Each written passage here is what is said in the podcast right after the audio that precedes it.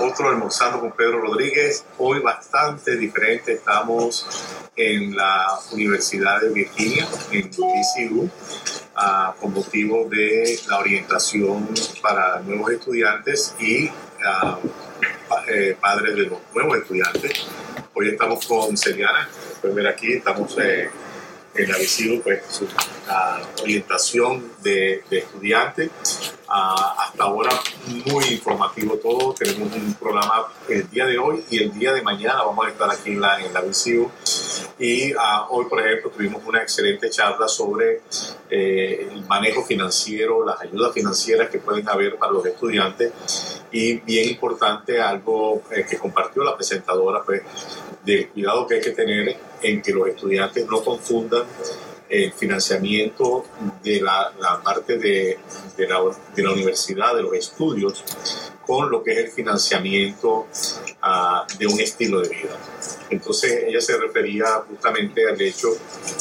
de que hay personas que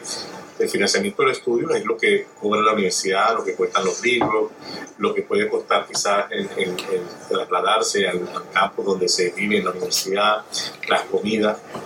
relativas a la, a la universidad. Pero obviamente lo que ella dice es que eh, cuando uno ya decide, por ejemplo, que en vez de tener un compañero de cuarto, uno quiere un,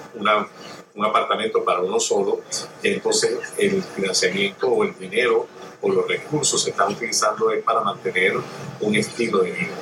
Y es bien importante tener esto en cuenta porque realmente el tiempo pasa volando, cuatro, cuatro años de estudio dedicado a la parte de, de estudios sin distracciones, a, quizás con un poquito de incomodidad, eh, vale la pena para lograr tener un título profesional, un universitario y tener mejores oportunidades en el mercado laboral. Uh, hoy lamentablemente no trajimos el periódico Nueva Raíces con nosotros, que pudiéramos hacer un pequeño recuento de lo que ha pasado y lo que hizo noticia la semana pasada. Este, de todas maneras, realmente no vamos a, a, extenderlo mucho porque tenemos ya otras actividades. Ahorita hicimos un pequeño uh, uh, corte para poder almorzar pero ya tenemos que dirigirnos a diferentes eh, eh, sitios eh, dentro de este programa de orientación. En este momento ya la próxima actividad dividen a los estudiantes, los separan de los padres y los estudiantes se van a, a cosas muy específicas sobre las aulas académicas, diferentes cosas ya muy específicas de los estudiantes, mientras que la parte de los padres los lleva a otro lado para ir conociendo lo que son los de, diferentes departamentos de, la universidad y eh, uno entiende un poquito cómo uno puede servir de mejor soporte, de mejor ayuda para que al final pues los estudiantes puedan realmente obtener el máximo de su estadía acá. Uh, para ser breve, este, quiero solamente tocar un poquito del mercado de real estate, que siempre estamos hablando de bienes raíces en nuestro programa.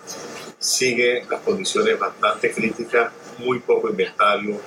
Uh, seguimos viendo cosas uh, muy drásticas donde las propiedades que van saliendo al mercado se están vendiendo muy por encima de los precios que están listadas. Algunas propiedades quizás se sienten estancadas, pero es porque ya de hecho pues, están saliendo al mercado ya con un precio bastante alto y se estancan un poco, pero a la final como que el mercado las va alcanzando. Uh, muchas personas me contactan y me preguntan si es un buen momento para comprar. Vuelvo y le repito lo que siempre digo, cada situación es única y de esa manera hay que revisarla. Realmente la única manera que yo le pueda decir a usted si este es su mejor momento es si nos podemos sentar a conversar, ver realmente cuáles son sus metas, lo que usted quiere hacer de casa eh, para tener su casa propia, cuál es su meta de estadía en la, zona y ver cuáles son también las, las perspectivas, porque ¿qué es lo que está pasando? Que la casa que usted puede comprar ahorita con 300 mil dólares quizás no puede ser ni se remonta siquiera cerca de lo que puede ser la casa que usted ha soñado tener para usted y para su familia. Entonces, como le digo, cada caso es único, es bien importante que usted se siente como un profesional que le pueda asesorar de una manera objetiva. Este, cuando digo de una manera objetiva es poniendo a un lado lo que es la parte eh, financiera individual de cada quien, sino, o sea, cada caso es, es único. Eh, es usual que muchas, muchas personas sencillamente dicen, no, es mejor eh, pagar una hipoteca que pagar una renta. Este, no siempre es así, no siempre es así. vale la pena sentarse, no solamente con un profesional, uno, dos, tres profesionales, tomar notas, a comparar esos, esos apuntes ah, y después usted tomar una decisión si este es su mejor momento o no. Pero al final es su dinero, es su futuro, el futuro de su familia. Eso usted es el único responsable de tomar la decisión correcta. Como siempre, estamos ahí para darle la información. Por el otro lado, entre las cosas que hacemos en uh, Rodríguez Club, ah, hemos tenido cantidad de personas que vienen buscando la ayuda, la consultoría de nuestra abogada Lori Harris para sus casos de, inmigración. Algunas personas han llegado, lamentablemente, después que ya han gastado cantidades de recursos, y cuando hablo de recursos, dinero y tiempo, en eh, cosas que no eran por así llamarlo, eh, vemos constantemente gente que se está equivocando, que cuando quieren presentar su caso de asilo no entienden cuál es la diferencia de presentar su caso o de hacer su caso de asilo con un abogado a hacerlo con una persona que le llene la forma. Obviamente que hay una gran diferencia en la parte económica, porque para eso un abogado, pues una persona que ha estudiado, que tiene su licencia, tiene todo eso, es una persona que, tiene derecho a, cobrar una cantidad de dinero, pero lo que usted tiene que ver seriamente es que más tarde o más temprano usted va a tener que ir a la corte con un abogado y es preferible que el abogado que lo va a acompañar a la corte sea el abogado que está manejando su caso desde un principio, que le asesoró de la mejor manera de presentar su caso, porque ahora frente a la corte le va a tocar, le va a tocar realmente pues, defender ese, eh, esa información que está allí de la mejor manera posible. Tenga mucho cuidado. Eh, pedir un asilo, solicitar un asilo es algo muy delicado donde usted está poniendo en juego eh, su futuro y todo el sacrificio que usted ha hecho para llegar a este país. Entonces, no lo ponga en manos de cualquiera